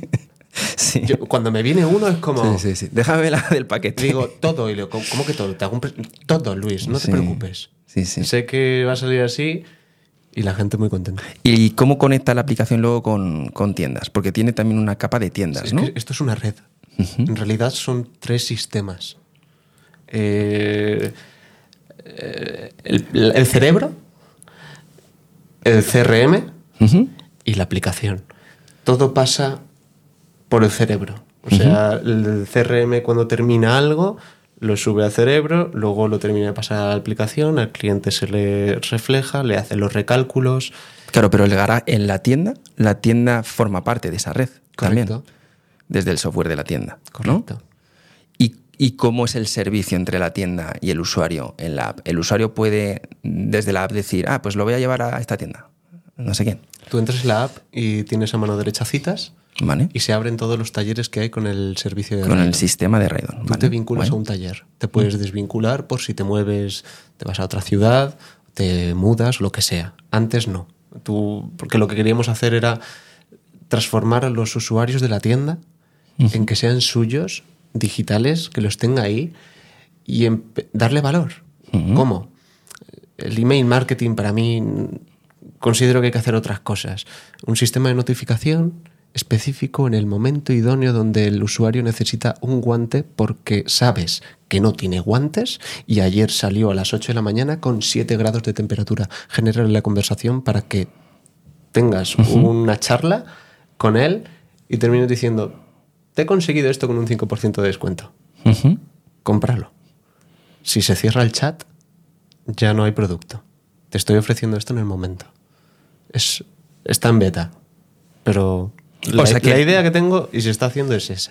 Vale, pero nos hemos pasado a una ido, a otra cosa, sí, a otra, Perdón. a otra eh, vertical de monetización que vas a hacer ahí. Pero la aplicación entonces, Era para ayudar a las tiendas, ¿eh? sí, sí, sí, no, no, pero me parece fantástico. Eh, lo que quiero decir es que de cara al usuario, el usuario a través de la aplicación puede Se vincula al taller y Claro. accede a ¿Pide la todos cita? los servicios. El taller configura además todo ese panel. puede ver el tarifario del Todo. Lo, Vale. O sea, desde crear todo lo que haces, a ponerle precios, a no ponerle precios, a Una vez que deja la bicicleta en el taller, el usuario empieza, una empieza experiencia. el viaje, ¿no? De, de su bicicleta en ese taller. ¿no? Correcto. Vale. Ahí empieza el. Te llega la primera gestión, acaba de entrar al taller. Vale. Pero ya está, ya está en el taller, yo tranquilito. ¿No me la han robado?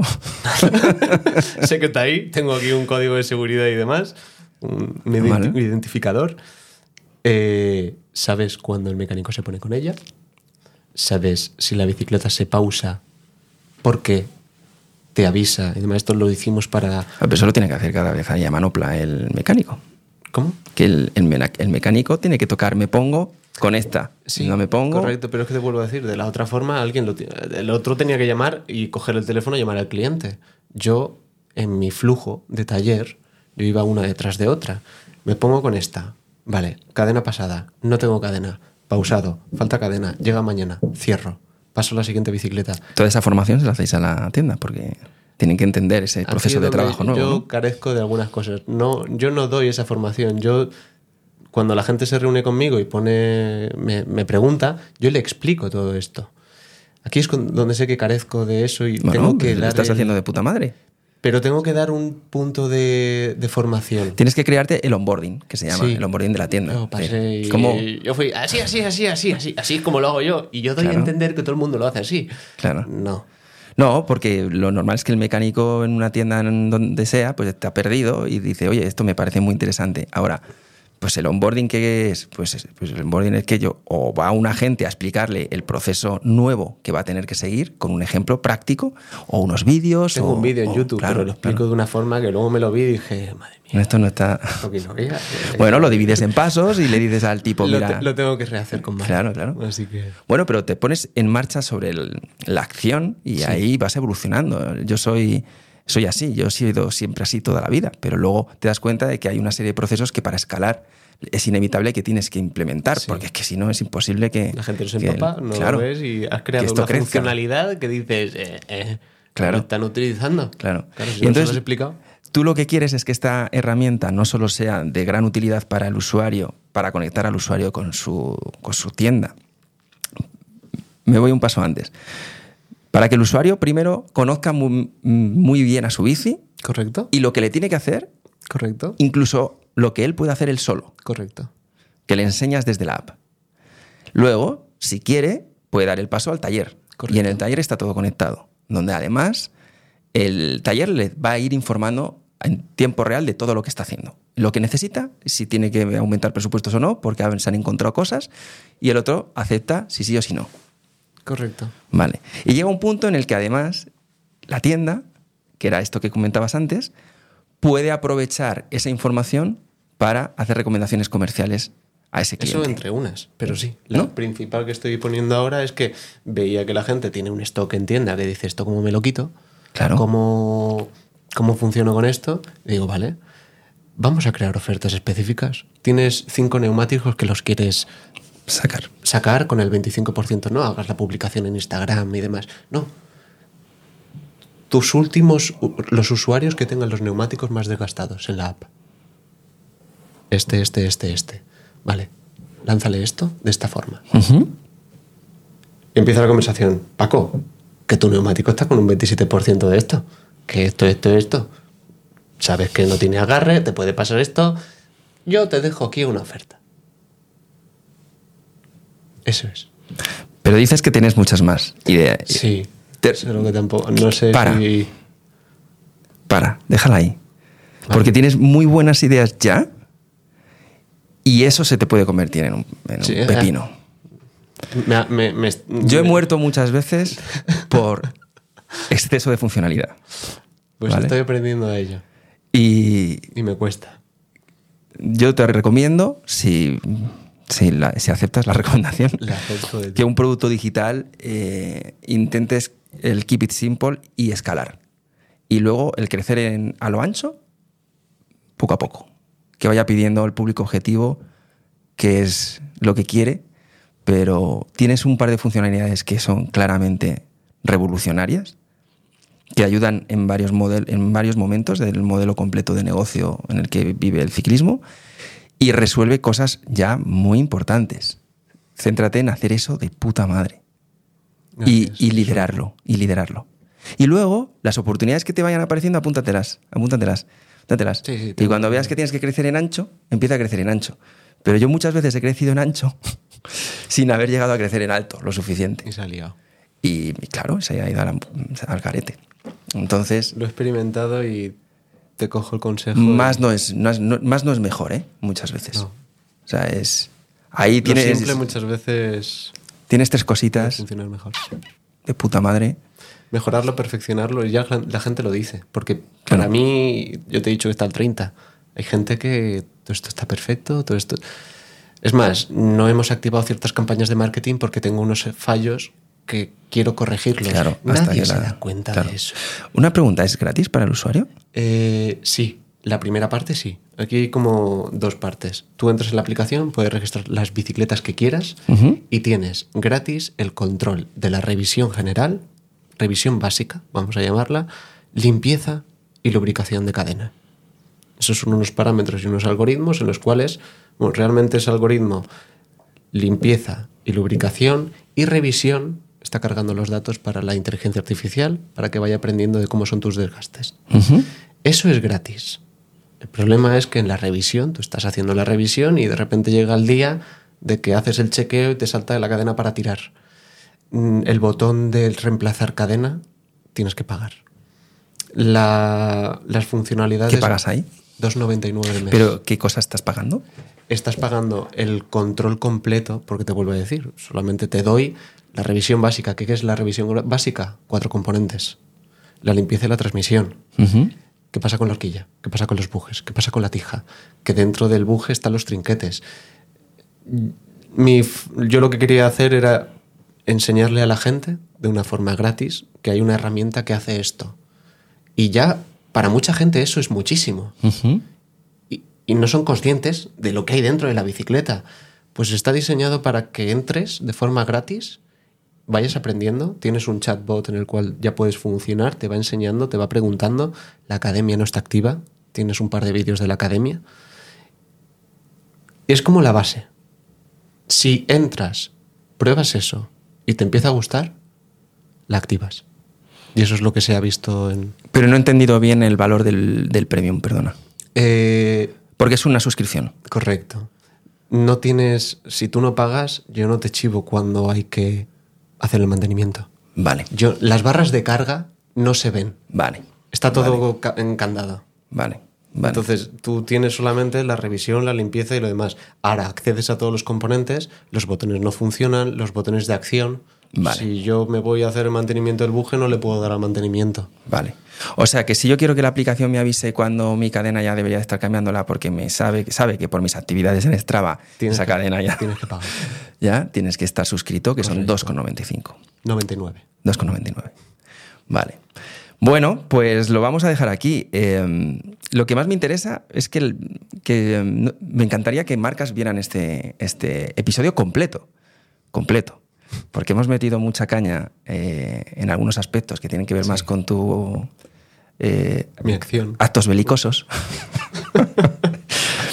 Pero aquí hay un tío que pues está creando, que está creando soluciones en un, en un sistema en el que hay problemas. Y cuando hay problemas, pues hay que buscar soluciones. Y está creando tecnología para resolver esas soluciones, eh, esos problemas, perdón.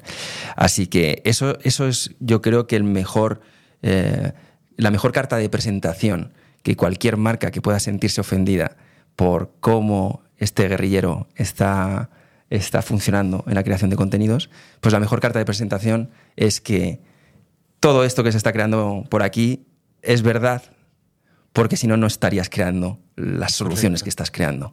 ¿vale? Porque si todo mano. eso fuera simplemente bullshit y estuvieras queriendo hacer ruido y hacer daño y hacerte popular, Correcto. no estarías creando soluciones en, en- No. en el sector. Aparte empezó primero crear las soluciones y luego me di cuenta del problema. Claro. El problema de las grasas, pero yo- habían otros problemas que yo empecé con el software para las tiendas. Porque, vuelvo a decir, hay muchísima gente que quiere montarse una tienda, que quiere vivir de esto y está muy complicado. Claro. Y yo, por- mi equipo me lo dice y es una salvajada. Y con, ¿Cómo pones eso gratis? No cobras ni un euro. Digo, mira, ahora mismo, para, que lo prueben, es la forma más fácil. Bueno, pero así Puede en se el tiempo, también. ya pasaré el programa de, conta- de contabilidad, que lo tengo, pero no lo he dado de alta, de control de stock, que se está haciendo. Y eso pues ya a lo mejor sí. Pero la base para que la gente pueda montarse un taller, repararle las bicicletas a sus amigos. Eh, eso era- así lo hice yo. Y de la misma forma que a mí me costó una barbaridad, no tuve las herramientas software. Est- esto- Estoy en contacto con el RAM y estamos hablando de ciertas cosas y aquí se lo dije y digo, ¿sabes lo que molaría? Estar haciendo el control de la bicicleta y pone ajuste de cambio. Y como está ajustado, o sea, tienes que hacerlo, esto está vinculado con la app, lee qué componente tienes y sale. El mecánico, imagínate, que está hasta arriba, que va agobiado, el nuevo AXS, no sé qué, no sé cuánto, no sé quinto. ¿Cómo era esto? Botón de información, Sí. vídeos tutoriales. De RAM. Claro, sí, sí. Original de RAM. oficiales. Aquí lo tienes. Mm. Herramientas. Que claro. tenemos tecnología, que, tenemos, que tú podías estar diseñado desde hace siete años perfectamente. Bueno, Solo, eh, solo que nadie. hay cosas por hacer siempre. Ya. Me he dado cuenta. Hay cosas para hacer. bueno, pues... Eh, Mil gracias por esta oportunidad. No, no, gracias, gracias a ti por estar aquí, por conocerte un poquito más. Y, y yo a ver si me doy de alta alguna de No, las bicis. a ti te voy a hacer un- una cosa y, y vamos a ver si podemos, me puedes ayudar. Muy bien. Pues nada más. Oye, un placer. Esta historia ha pasado por aquí y seguramente estaremos pendientes de cómo evoluciona porque hay que, hay que cuidar a los emprendedores en, en nuestro sector y, y quedarse con, con el fondo y con lo importante de lo que se está haciendo.